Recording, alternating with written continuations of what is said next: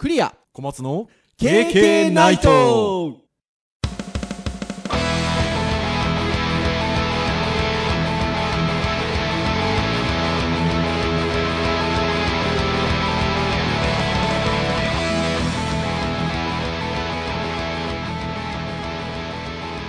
ケーケーナイト。はい、ということで、159回目の配信となります。お届けをいたしますのはクリアと、はい小松です。どうぞよろしくお願いいたします。はいよろしくお願いします。はい、ということで、10月に入りましたか？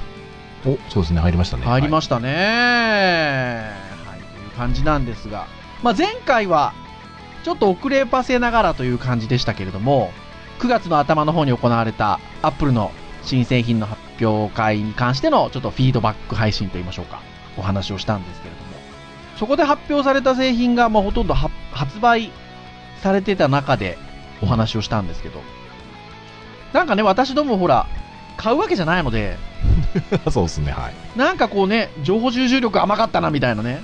あ ところで言うと、あの、私が配信中にあの、XR だけがシングルカメラなので、ポートレートモード撮れないんじゃないでしょうかねみたいな話をしてたんですけど、なんとあの、アップルのサイトその後見たら、あの、XR もポートレートモードが使えると書いてありまして、なんと。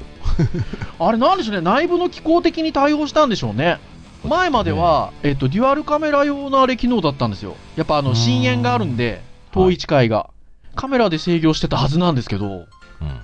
なんと XR のページにもコア高々に、あの、ポートレートが撮れますと書いてありました。うーんなので、なんかね、あの、カメラの内部機構的に実現してるんでしょうね。ああなんかあれなんですかね瞬間的にこうレンズのこの焦点距離をバババババ変えたりするんですかね。いや、かもしれないですよね。みたいなことがあったりしましたが、ははい。その後、あの、はい、収録の後、前回の。私入れましたよ、あの、Mac に。モハベ。ほら、もう覚えた。は発音。モハベ。いはいはい入れましたよ。このまさにこの配信を収録してるマシーン、私、あの、一番新しい MacBook Air 使ってるんですけれども、モハベ入れました。いいですよ。ダークモード。まあ、単純に暗いってだけなんですけど、没入感が確か確かにあるというか、コンテンツにこう、なんていうかな。周りがちょっとやっぱ暗いし、インターフェースが基本的に暗いので、まあコンテンツの部分に集中できると言いますか。うーうんん、なんかね、いいですよ。で、前回の配信中におっしゃっていた小松先生が、Google Chrome のあの、えープライベートモードでしたっけ？うん。なんかっていうのはもともと暗かったんで、新鮮味がないかもね、みたいなことで、お話しされてましたけど、はいはいはい。まあそれで言うとね、確かにあの、Google Chrome は多分そのダークモードの別にあれに対応してないうん。というところで、まあ通常モードで見れば基本的にはちょっと白っぽいインターフェースだし、明るい。まあプライベートモードだと暗っぽい感じなんですけど、あの、軒並みやっぱり Apple 系のものに関しては、ダークモードに設定をすると、えーアプリも全部、あの、ダーク UI になるんで、ああなるほど。あの、サファリも通常で立ち上げるともうあの、暗いインターフェースというか、なんですよ。これがなんかね、かっこいいんですよ。ちょっとかっこよさげなものを触ってる僕みたいな感じの気持ちになりますよ。そしてあの、デスクトップが、ダイナミックデスクトップっていうのがあるっていうのを聞いてたんですよ。はいはいはいで、今まで自分であの、好みの画像をデスクトップピクチャーにしてたんで、いわゆる新規インストールじゃなくて、もうそのままアップデートでインストールかけたので、うんその辺のあの、細々としたやつって引き継ぐじゃないですか。あの、新規インストールじゃないと。なので、インストールが終わった後っていうのは、その、僕がもともと設定をしてたハイシエラで、デスクトップになってたんですけど、ちょっとダイナミックデスクトップ試してみたいなと思って、設定をダイナミックデスクトップにしたらですよ。このあの、砂漠の写真、見るでしょ、よく。はあはあ見ないですか？あの、こうま、モハベの。ここが多分モハベなんですよね、おそらくね。まあまあ 多分ね場所なんでね。すごいですよ。インストールしたのが真夜中だったんで、夜のモハベでしたよ。えなんかサラサラ動いてるんですか？あ、動いてはいないんですけど、あの、夜の風景なんですよ。次の日開けてね、昼間立ち上げたら、昼のモハベなんですよ。うーん。ところがですよ、その、単純に時刻だけじゃないらしくて、あの、うん時刻のデータ取ってるだけじゃないらしくて、太陽の位置情報とかも取ってるらしいんですよ。えー、だからこう、光の当たり具合とかも微妙に変わるらしく、これがまたいいですよ。気持ちいい感じですよ。ちょっと僕疑問に思ったのがですね、はい。映像を撮る先生として UI がそこだけ暗くなっちゃうのは大丈夫なんですか？あーでも、あ、そうね。デスクトップが表示されるっていうところはちょっとまずいかもしれないですね。でもなんかあれですよ明るいのに切り替えられたりするんですよね、一応。あ、しますします。えっと、そのダイナミックデスクトップっていうのを設定を切っちゃえば、昼のモハベ、夜のモハベうんで静止画で表示することもできるので。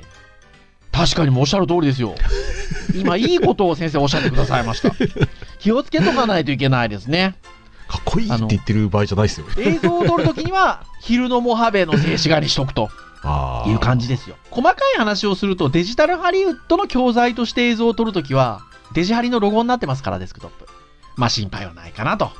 いやいや、UI の方がね、ダーク UI の方がね、気になるわけです。あー、確かにね。バーのところ、メニューバーのところとかね、そうそうそうそうそう。暗いですからね。そう、みんながね、あの、ダーク UI になってきたらね、あのデジタルハリウッドもダーク UI でいいと思うんですけどね。確かに。おっしゃる通りでございます。でも、Windows 変わんねえんじゃねえかな。てなところでございますが、ははい。まあ、でもね、やっぱりあの、皆さん、アップルの製品の、あの、お話っていうと、ね、ちょっと遅ればせながら先週お話したじゃないですか。い。うん。でも、あの、私がその配信の投稿とかをいつも毎週してるんですけど、やっぱいいねつきますね。皆さんなんか好きなんですね。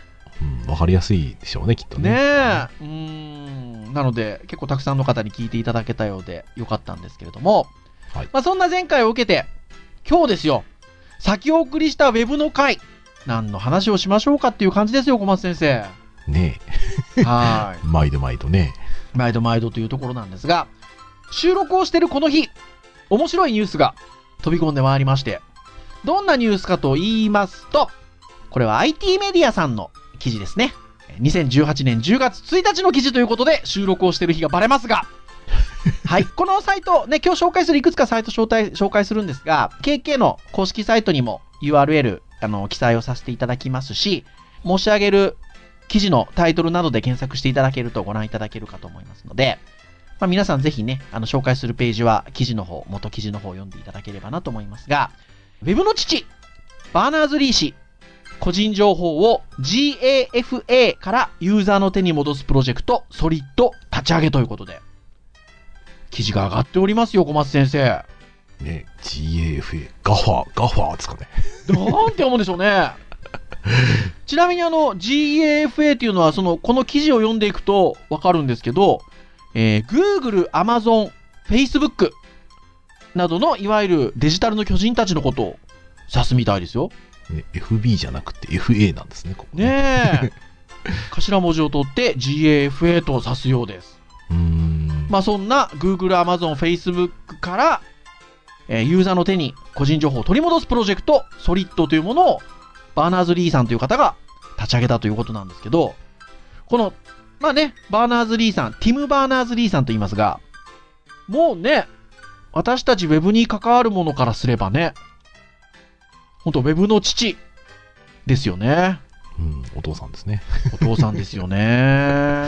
まあ、ちなみにあの、私の授業を、えー専門スクール、オンラインスクール、大学、もっと言えば今年大学院、僕の授業を受けてる人は、このティム・バーナーズ・リーさん、多分すごい印象に残ってると思います。うーん。必ずあの、今言った、えっと、どのスクール形態でも、私1回目の授業で、えっと、自分をティム・バーナーズ・リーに見立てたスライドを出して、説明をし、そして最後にオチとして、本物のティム・バーナーズ・リーさんはこんな人なわけありませんよねって言って、ご本人の写真を紹介して、えー、ウェブの歴史を最初に話しているので、もうティム・バーナーズ・リーさんっていうと僕の授業を受けた人は僕の顔を思い浮かべる人の方が多いかもしれないですけれども、そんなバカな。まあ、てな感じぐらいのはい。まあ、あの、私いつもだからその授業の時には、あの、足を向けて寝られないと、うん。ウェブをなりわいとしてますので、あの、奥さんと娘を育てていけてないと、食わせていけてないと。スイスはどっちですかと。西に足を向けては寝られないということをいつも授業で言ってるんですけれども。ははは。はい。そんな、まあ、ティム・バーナーズ・リーさん。まあ、要は、まあ、HTML であったりとか URL、URI とか、そういった Web の仕組みを、あの、構築された方ですよね。うん。生みね出した方ですよね。はい。ティム・バーナーズ・リーさんという方がいらっしゃるんですが、まあ、その方が、えー個人情報を GAFA からユーザーの手に取り戻すプロジェクトソリッドの立ち上げということなんですね。まあ、ティム・バーナーズ・リーさんに関しては、なので、ちょっとこの後、お話を私と小松先生でしていこうかなと思うんですけど、はいちょっとこの記事の方をざくっとお話をしておくと、まあ、先ほど言ったような Google、Amazon、Facebook など、まあ、このあたりがもう個人情報を握っていると。で、まあ、このあたりっていうのは、まあ、当然、ね、この記事から言葉を借りると、我々全てが気づいているように、えーこういう状況っていうのは我々にとって最善ではないと。なので、まあ、ソリッドというプロジェクトを立ち上げて、まあ、ユーザーがそれぞれそこにソリッドというところにソリッドポットという保管場所、個人情報の、ここを用意をし、まあ、クラウドもしくは自分のサーバー上にその情報を置く場所を作り、えーまあ、要はそのそういったサービスとユーザーの情報をあの切り分ける形でうん。分離する感じでやり取りをするような仕組みをこれから作っていくと。うん。まあ、サービス側も大量のデータを収集する必要がないしというところで。というところですよね。さて、でもこれは結局どう、どうなるんでしょうね。あの、我々からしてみたら確かにこう、ね、我々のデータを握られてる箇所が何個もあるのはあんま好ましい話じゃないっていうのは分かるものの、うん。具体的にこう、イメージがなかなかピンとこないですよね。オープン ID みたいなもんでもないだろうし、ペーパルみたいな仕組みでもないだろうし、こう、どんな感じなのかなって気になるんですよね。イメージ的には今、あの、ワードで出てきたペイパル的な仕組みなんじゃないですか？うん、ね、そそういう感じも、うん、しししたんだけど、ど、ど、どういう感じなんだろうっていうなんかねます、私はそんな感じかなって気がしましたよ。まあ、あの、これ聞いてる皆さん、ペイパルっていうね、あの、ウェブの決済システムですけど、あの、どういう仕組みかちょっとご存知じゃない方もいらっしゃるかもしれませんが、まあ、ペイパルというところに口座をね、作っておいて、えっと、決済をね、そのペイパルを通して行うことができるんですよね。うん。まあ、海外のサイトであれ、まあ、日本のサイトであれ、そのペイパルの仕組みをあの導入してる、うん。まあ、ショッピングサイトだったりっていうところだと、えっと、それで決済ができると。で、それぞれのその、あの、ショッピングサイトなどで、えー自分のその口座情報とかっていうのを特に、あの、何か入れる必要ないんですよね。うん。ペイパルの方に登録をしておくと、あそうねもうそっち側で、あの、やり取りができるので、あの、何かその、こそういったこう、決済情報みたいなところが、えっと、それぞれのショッピングサイトに行くことはないと。うん。ペーパルで、ところで止まってる状態っていう感じで。なんかだから仕組み的にはそんなイメージなのかなっていううん。気がしますけどね。なん決済の一つとしての考え方としては、それで確かにいいなって、むしろ、ね、払ってくれる手段としては、企業がまあ、使うのであれば、お金払ってくれればどういうのでもいいよって感じはするんですけど、うん。まあ、こういう個人情報になった瞬間に、うん。どうなんだろう、企業はこう、維持したがらないのかなとか、いや、従うんじゃないですか。うん、だ規約とかで縛れないのかな、大丈夫なのかなっていうのはね、ちょっと気にはなっていてですね。ねえ。ティム・バーナーズ・リーさんという方をよく知ってる僕らからすると、あの、ここで握ってもらうっていうのはなんか安心感があるっちゃありますけどね。まあ、標準技術っていうのにね、我々ちょっと言葉としては弱い部分もありますからね。はい。まあ、安心感もありますよね、そこうが動けば。ん。なんかあの、それこそマサチューセッツ工科大学 MIT と、あの、共同で、えっと、数年前からも、あの、取り組んでたらしく、うん。はい。なんかあれなんですってね、ティム・バーナーズ・リーさん、この記事で見ると、MIT の教授もされてるんですね、多分。ねなんかそんな感じですね。だけど、えっと、その職を休職して、うんこのプロジェクトに集中するために。あと、W3C っていうね、ワールドワイドウェブコンソーシアムっていう、あの、機関がありますけど、ウェブの標準化を進めている。そこのあの取締役もされてるんですけど、えー W3C の日常業務も減らし、そして、これはインラプトって読むんですかね。うん INRUPT という綴りですけど。っていうあの企業を共同創業して、えーそこの CTO として、そのソリッドっていう仕組みを多分、やっていくと、はプロジェクトを、いうことみたいですね。い。すごいですね。でも、業務減らしてやるっていう。でも年齢的にもなんかこう、まあ、最後じゃないないにしてうんも、結構大きなね、取り組みとしては。そんな感じしますね。うん、ちょっと力の集中してる感じしてますね。ある意味、いやね、本当年齢的に言うと今60代くらいじゃなかったかなと思いますので、63か4じゃなかったそうですよね。だから、本当はその大きな取り組みとしては、本当にさ最後というとあれですけど、ぐらいの感じの勢いでやってるかもしれないですね。ねまあそんなニュースが上がっていたということで、じゃあティム・バーナード・リーさんってそもそもじゃあどういう人なのかっていうのをちょっとちらっと今最初に言いましたが、ちょっとここからは振り返っていきましょうはい。ということで、私どもお得意のウィキペディアさん。見ていきますと、まあ、ティム・バーナーズ・リーさんは、えー1955年生まれということなんですよね。えーまあ、ワールドワイドウェブ、えーを考案したと。ハイパーテキストシステムを実装開発した人物であるということで。HTTP、HTML、URL などですよ。まあ、いわゆる Web の技術、まあ、開発、最初にね実装開発したと。はい。まあ、もともとね、あの、私、その、先ほども言ったように、授業で Web の歴史を最初に、どのスクールカテゴリーでも話をしますので、歴史話すんですけど、まあ、もともとセルンっていうね、学術研究機関にこの方いらっしゃったんですよね。欧州原子核研究機構という、スイスとフランスの国境線沿いにあるえー研究機関ですけど、まあ、そこに所属をしながらワールドワイドウェブの研究を、まあ、スタートしたと。セルン内の情報にアクセスするために、えっと、そのプロジェクト、ハイパーテキストプロジェクトの提案というのを公式に行ったのが、えっと、1989年みたいですね。おお高校生だな、俺。私、ちょうど卒業した時ですよ。おお89年の3月なんで。で、実際にまあ、あの、ワールドワイドウェブ構築をし、ワールドワイドウェブプロジェクトに関する簡単な要約という、まあ、いわゆる論文のようなものをニュースグループに投稿したのが1991年ということで。まあ、この日に、えっと、インターネットで利用可能なサービスとしてデビューをしたと。私、授業で1991年と、授業で教えております。はい。っていうところなんですけどね。すごいですね、これ。公開に関して社会全体の貢献を第一に考え、特許を一切取得せず使用料を徴収しなかうった。すごい。ね、これなかったら今の発展はないですよ。。いや、本当そうですすよ。本当そう。そして、えー1994年、マサチューセッツ工科大学に着任した直後、あじゃあこの時に着任してるんですね。ね新たな。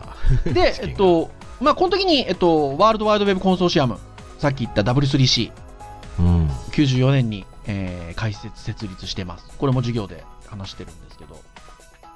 94年はね、だから、あの、やっぱり、ウェブのね、なんていうんですかね、歴史に関して言うと、印象的な年というか、うんまあ、ワールドワイドウェブコンソーシアム設立されてますし、ネットスケープナビゲーターがこの辺じゃなかったでしたっけ？あー94年とかモモザイクはもうちょっと前ですか、じゃあ。そう、モザイクがね、えっと、93年じゃなかったかうーんな。。かなんかだったと思います、確か。僕があのこの頃大学4年生で、ちょうどはい大学の研究室で触り始めた頃ですね。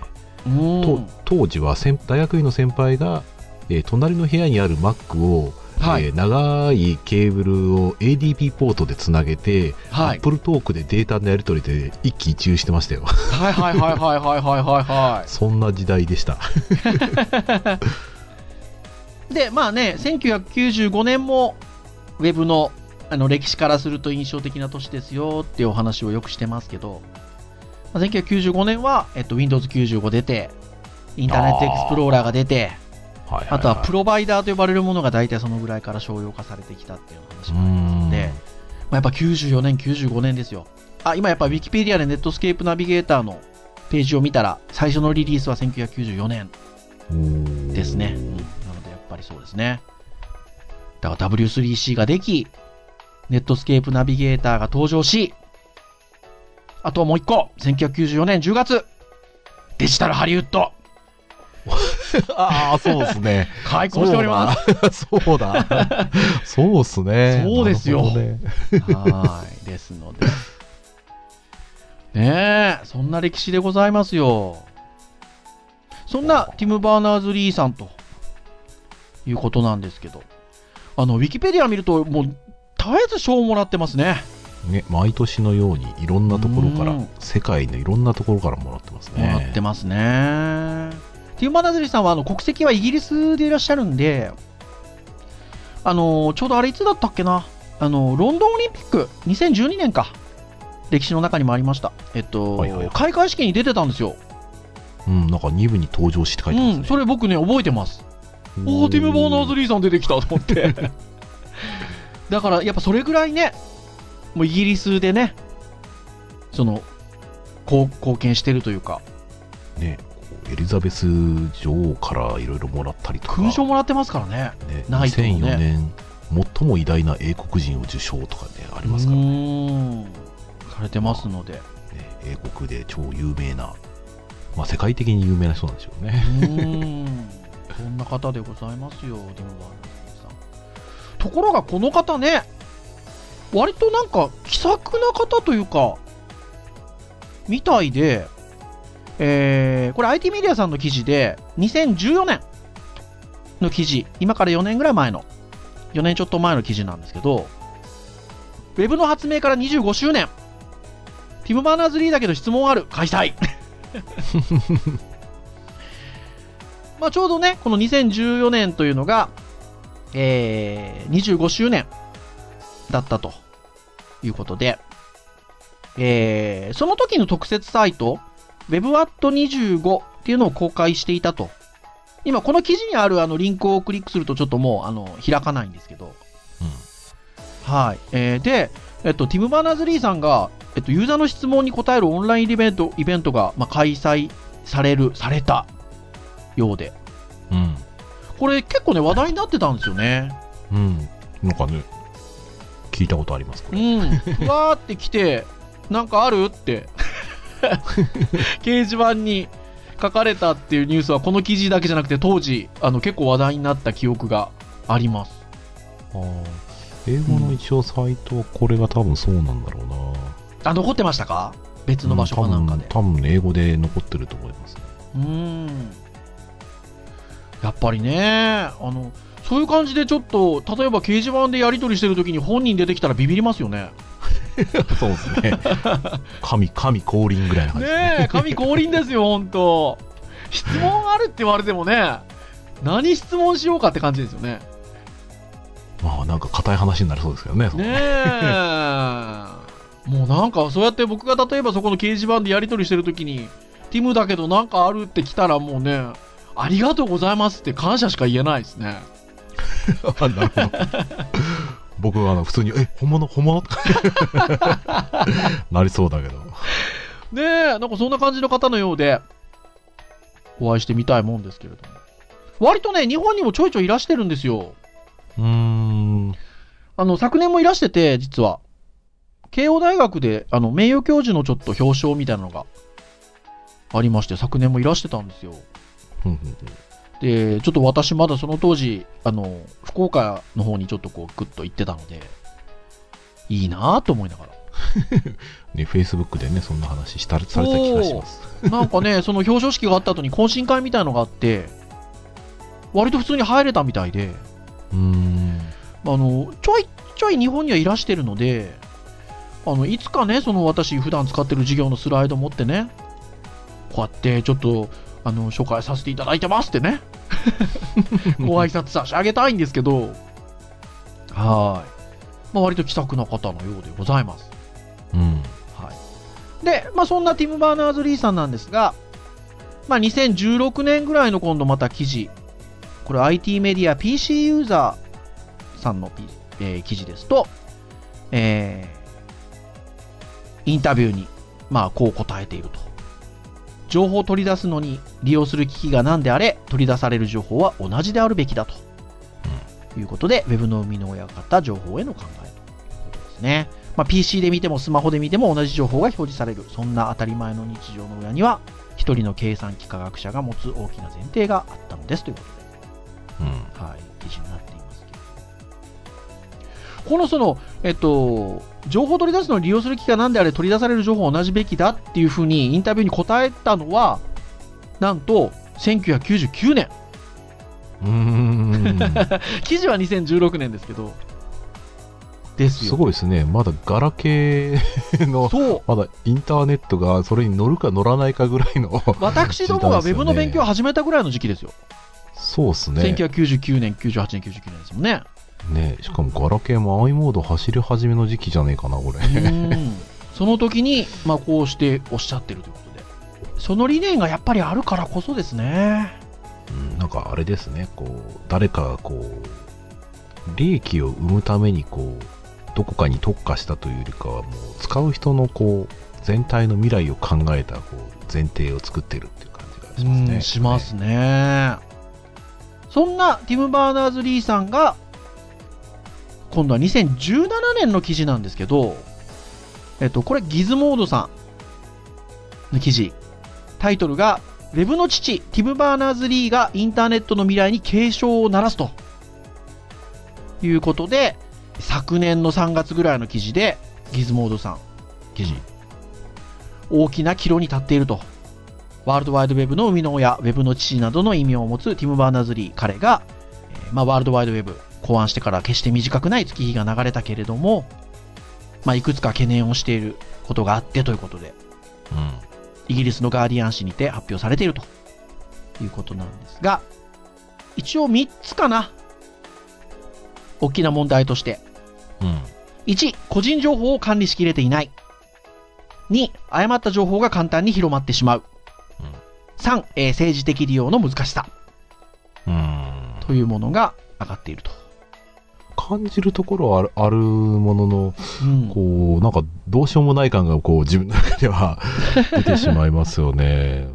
そう、警鐘を鳴らして、うん、そうっすねっていうところが、でもこう、それって止められるのかなとかね、こう、まあしていけるのかなっていうのがね。こうただしなんかこうん、そうですね。まあでもやっぱり、そうやって歴史的なところがあり、まあ自分が生み出したものでもありますし、で、さっきのような理念もあり、といった中で、やっぱりその、こういう問題があるっていうところを看過できないんでしょうね。ううん、自分、ご自身の気持ちの中では。っていった中での、やっぱり一番目の、この個人情報を管理しきれていないっていうところ。はい。まあね、あの、このギズモードさんのその当時の1年前の記事だと、えーサービスの利用のたびに同意させられる長ったらしい利用規約が嫌い。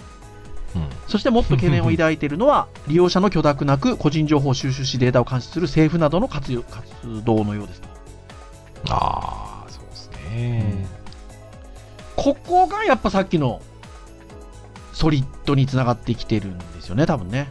うん、だからもうこの時点でソリッドのこう一応形はもうある程度作られてるんですね。下にね、書いてありますもんね。この3つの問題を解決するためのアイデアということで、えー6つほど上がってるんですけど、そのうちの一番最初がデータポッツっていう考え方を持っていて、えーもう MIT などと協力してソリッド、ソーシャルリンクドデータうん。なんですね。はい。と呼ばれるプロジェクトに取り組んでいるで、これの、えープロジェクトの具体的なそのソースのプロジェクトを発表したのは、ま今日の記事とくうん、今日の記事で9月の29日現地時間に発表したっていうことですよ。よね。だからやっぱりね、先ほどね、小松先生もおっしゃいましたし、私もそのようには思いますが、その、とはいえね、問題があるって言ったってしょうがないじゃんっていうところなんですけど、まあでもやっぱここに取り組みたいとうん。いう思いなんでしょうね。先ほどのような教授職を休あの休職して、そして W3C の仕事も減らし、取り組むってことなので、まあ、父ですからね。ねうん。我が子のこう育成をこう良くしたいんでしょうね、こえ。うね。んまあ、ここの記事にもありますね。4番目に、Facebook や Google といったインターネットの巨人たちがフェイクニュースなどに対してより毅然とした態度で臨むこと。だから、ね、GAFA ですか？個人情報を握ってるっていうことが問題だっていうことにも言ってましたけど、このフェイクニュースっていうところにももっと毅然と取り組めとうん。いうことも言ってますね。うん、やっぱりあの、その6つの、その何ですかね、解決策と言いましょうか、アイデアが上がってる中で、その締めとしてはやっぱり、これらを実現するのは簡単なことじゃないけれども、多くのインターネット企業、独占的な個人データを保有して、それを利用したビジネス展開をしている、ここにやっぱ問題点を持ってるっていうことでしょうね。ねなかなかこう難しいところですね。こう企業が、その、ビジネスとしてやってるから伸びてる部分を僕は感じるし、うん。まあかといってビジネスに走られて、ね、えー企業を独占的に持つっていうこと自体は、逆に他の企業に対しての、まあ、なんでしょう、足かせというか、うん。えー太刀打ちできない状態にもなっちゃうし、まあ、そこはね、なんか公平であれば、まあ、いい面もあるし、競争の部分でも気になる部分でもあるし、うん。なかなか難しい問題ですね、これね。どうなんでしょうね。うん、うんまあでもね、一応、ここの書いてある記事の2017年のね、あの6番目のところに書いてありますけど、うん。まあ、これらの諸問題がすぐに解決されるとは考えておらず、うん彼自身が創立したワールドワイドウェブ、えーファンダレーションにおいて向こう5年間、この問題に取り組むと宣言していると。そう。まあ、宣言のね、第一歩がこれなんでしょうね。いや、そうですね、今回の。というところだと思います。なので、その、長年の経緯があって、まあ、あの、ティム・バーナーズ・リーさんという方のもともとの理念があって、もともと海の親っていうこともありますし、うん。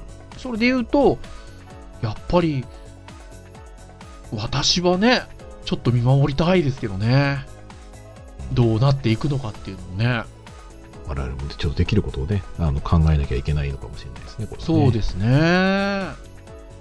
っていうのところがあるなーっていうのをちょっと最初の話に戻りますが、えっと、今日の記事、はいウェブの父、バーナーズ・リー氏が個人情報を GAFA からユーザーの手に取り戻すプロジェクト、ソリッドを立ち上げというところから感じたところでございました。はい。はーい。ぜひあのね、あの今日の配信を聞いて、ティム・バーナーズ・リーさんっていう方が、あ、へえ、ウェブって作ったのかっていうのもね、知った方も結構いらっしゃるかもしれませんが、ぜひ今日たくさんのちょっとページ紹介したんですけど、つらつらつらっとぜひご覧いただけると、あの、いいのかなと思いますね。はい。うん。そして私は、やっぱり会いたいなと。あれですね、若干、あの、お礼を言いたい部分とミーハーな部分と両方感じますけど。両方、もうおっしゃる通りでございます。両方でございますよ。はい。てなところでございました。はい。以上といたしましょうかね。はい。KK ナイトは毎週木曜日に配信をいたしております。えー公式サイトアクセスをしていただけますと、もうそこにプレイヤーがございますので、直接、え聞いていただけます。まあ、ただ、えー iTunes ストアなどで購読登録をしていただけますと、えー端末に自動的にダウンロードされますので、えーお好きなタイミングで聞いていただけるということでございますよ。はい。はい。まあ、159回目の配信ということで、まあ、来週ちょっと軽い切り版みたいなところでございますが、はい。ねえ、着々とあの、総配信時間もね、重ねてきておりますよね。そうですね。はい。というところでございますので、まあ、たくさんあの、配信ありますが、古いものから新しいものまで、まあ、ぜひあの、気になるテーマのものなどございましたら、聞いていただけると嬉しいなと思います。はい。はい。ということで、以上といたしましょうかね。はい。はい。お届けをいたしましたのはクリアと、はい。小松でした。それでは次回、160回の配信でお会いいたしましょう。皆さん、さようならさよなら。イェイイェイイェイイェイイェイ